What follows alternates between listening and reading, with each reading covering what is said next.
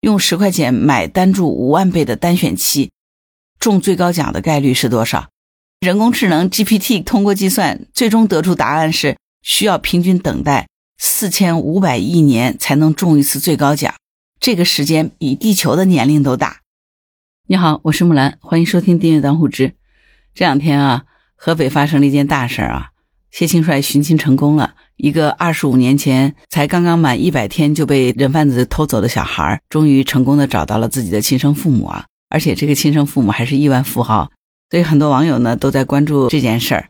因为像谢庆帅这么小的年纪被拐卖，父母是单方面的寻亲，能够寻着的这个可能性实在是几率太小了。据说，是江西警方通过了谢庆帅父亲大哥和他小时候的四张照片。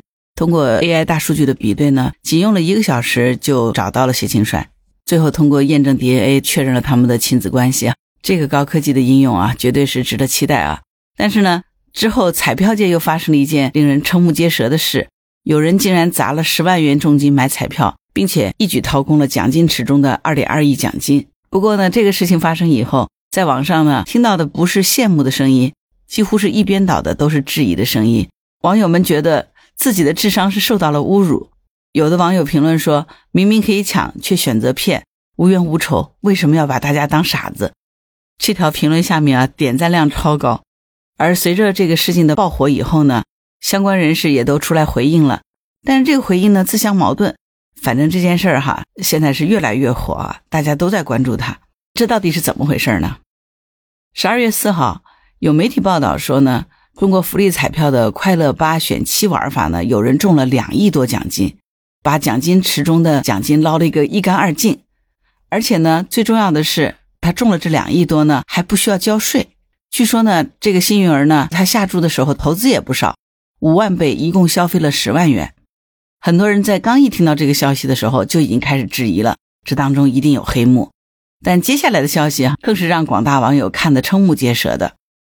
首先呢。这个彩民打的号码四十四十一四十二四十四六十三六十四六十五，你听听看哈，这组号码像不像是一拍脑门就选出来的？其次呢，是这位彩民的玩法，他呢一共是购买了五万注，中了二点二亿，但是呢，因为他的平均每注奖金只有四千四百七十五元，没有满足一万元的缴税起步线，所以呢。这二点二亿奖金，他不用纳一分钱的税，全部都可以装到自己的口袋里。看了这个彩民的玩法，很多玩了一辈子彩票的老彩民都不得不竖起了两个大拇指，因为觉得这个彩民呢实在是太精明了。因为我从来没有买过彩票，所以呢我也不是很懂。但是呢，网上有一个老彩民写了一个帖子，我觉得说的挺明白的啊。他是这么说的：作为一个老彩民，对于上一期总奖池里头有多少钱，一定是非常清楚的。面对两个多亿的奖池，按照一万元每张的中奖额度，只需要买对两万注彩票，也就是四万块钱，就可以掏空整个奖池了。所以呢，那个人根本就没有必要花十万块钱去买彩票。也就是说，从掏空奖池的角度来看呢，花四万块钱和花十万块钱买彩票的效果是一样的。只有不懂游戏规则的新手才会去多掏这六万块钱。当然。还只有一种情况会让六万块钱亏得很值，那就是通过超买改变每张彩票的兑奖价值，让单张彩票的兑奖数字降低至一万元以内，这样呢就不用缴纳个人所得税了。也就是说，多花六万块钱就可以少交中奖额度的百分之二十的税款，也就是四千四百万。这么一算呢，这就是一笔很值的买卖了。只有百分之一百确定自己中奖的人。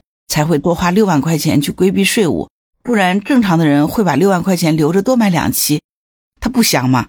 所以你看这个分析听下来，是不是你也觉得这当中真的是很有蹊跷啊？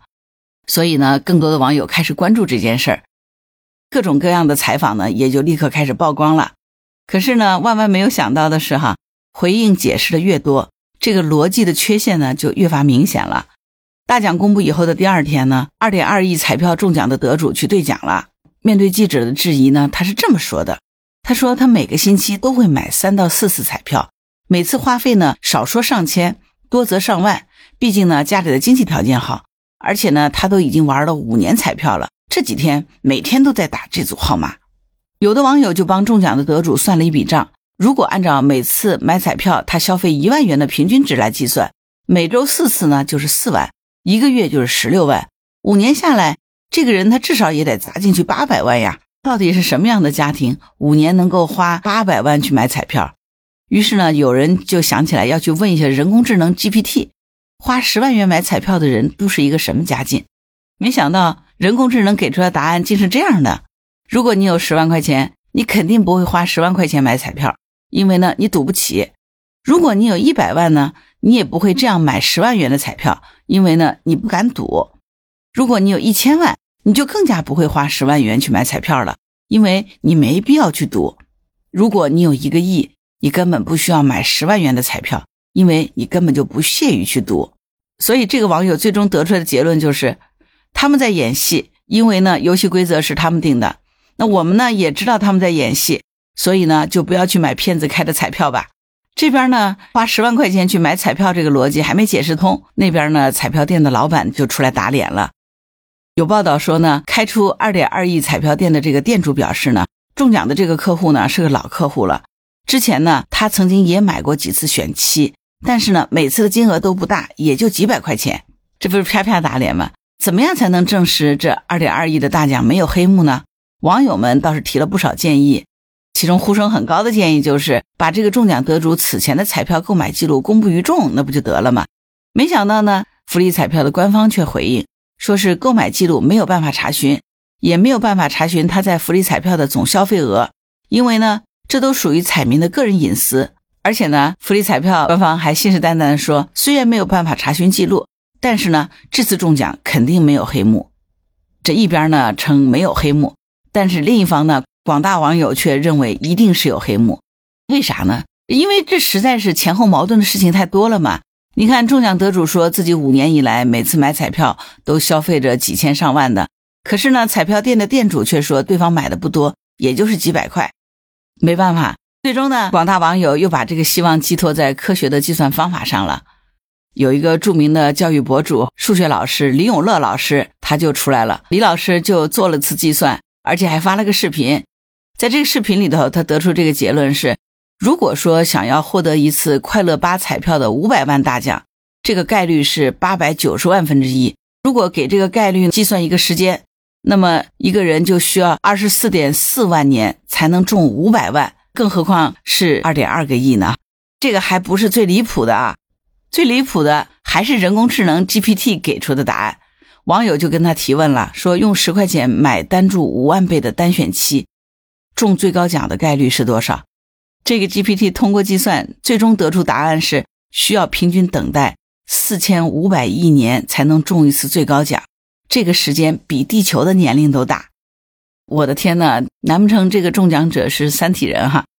那虽然说哈 GPT 给出这个时间太过夸张了，但是呢，从这个答案当中，咱们也可以听出来哈，中快乐八选七这个玩法的最大奖，它真是不容易啊。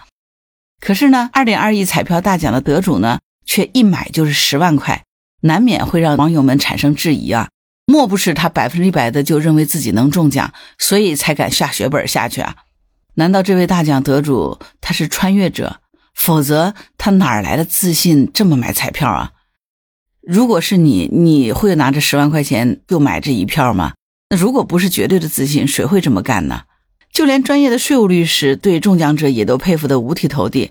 认为呢，这个人已经是把统计学、博弈论和税法都研究的透透了。可以这样说呢，这个中奖者绝对可以称得上这个领域当中的专家的专家，天花板级别一样的存在。